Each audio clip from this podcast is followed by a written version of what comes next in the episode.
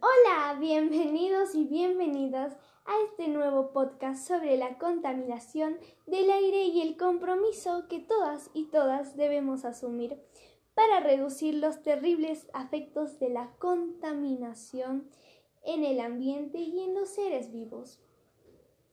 Soy la alumna Xiomara Ayala Gómez y estoy muy feliz de que estés aquí. Ok, Comencemos. La contaminación ambiental es uno de los problemas que más aqueja a nuestra sociedad en los últimos tiempos. Las acciones irresponsables de muchos ciudadanos y ciudadanas han traído consecuencias graves al ambiente y han afectado en gran medida el bienestar de toda la población.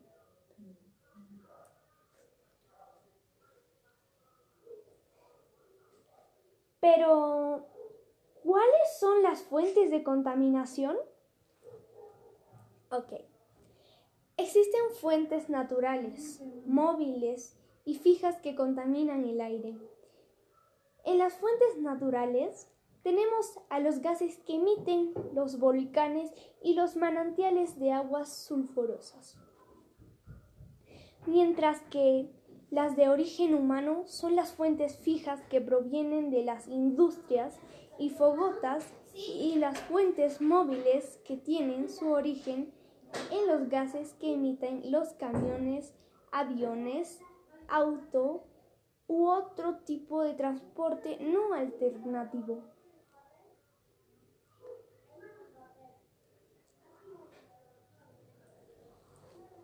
Y ¿Cuál es el efecto de la contaminación en los seres vivos y en el ambiente? En las fuentes fijas se encuentran los gases contaminantes que debilitan la capa de ozono. Y entre esos contaminantes se encuentran las clorofluorocarbonos, CFC que al llegar a la atmósfera se rompen y generan monóxido de cloro, que al reaccionar con el ozono, la capa de ozono no puede filtrar los rayos ultravioletas que ingresan a la Tierra.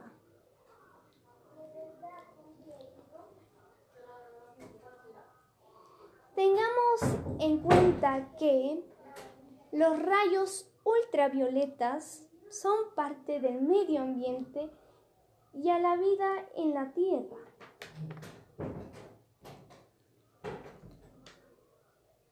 Su ingreso en exceso a la superficie terrestre pone en peligro la vida de los seres vivos.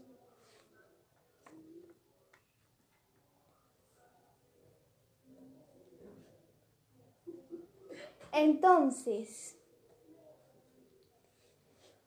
nosotros, ¿qué podemos hacer ante esta grave situación? Bueno, ahí va la respuesta.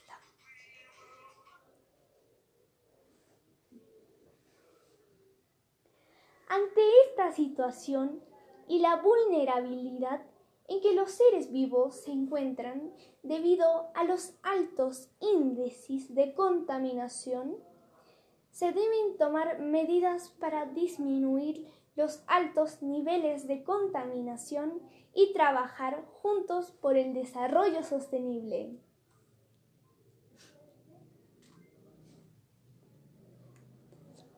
Por ejemplo, en vez de hacer uso de un auto o, o un ómnibus, es preferible caminar o manejar bicicleta para trasladarse de un lugar a otro.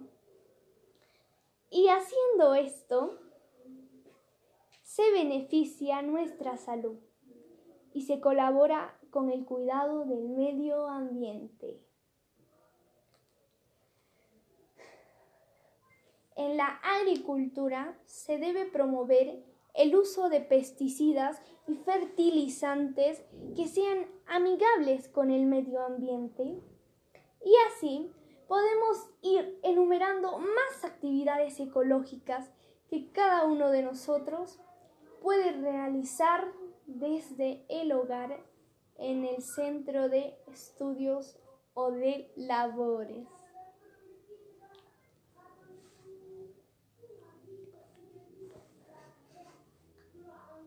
Para ir terminando, debemos resaltar que es importante proponer acciones que reduzcan los altos índices de contaminación y comprometernos con su cumplimiento en favor del ambiente y la de la salud de todos y todos los seres vivos.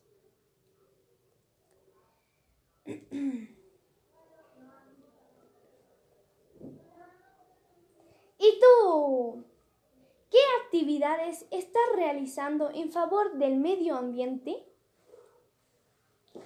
Respóndenos en los comentarios, te estaremos leyendo.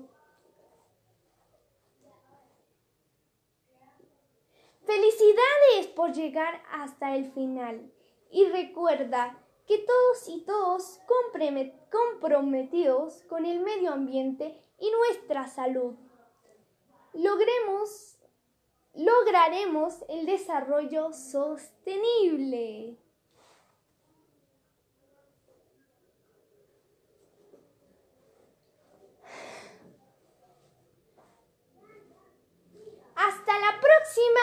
comparte este podcast para que más personas se sumen al compromiso de realizar acciones para reducir los altos índices de contaminación. ¡Buen día!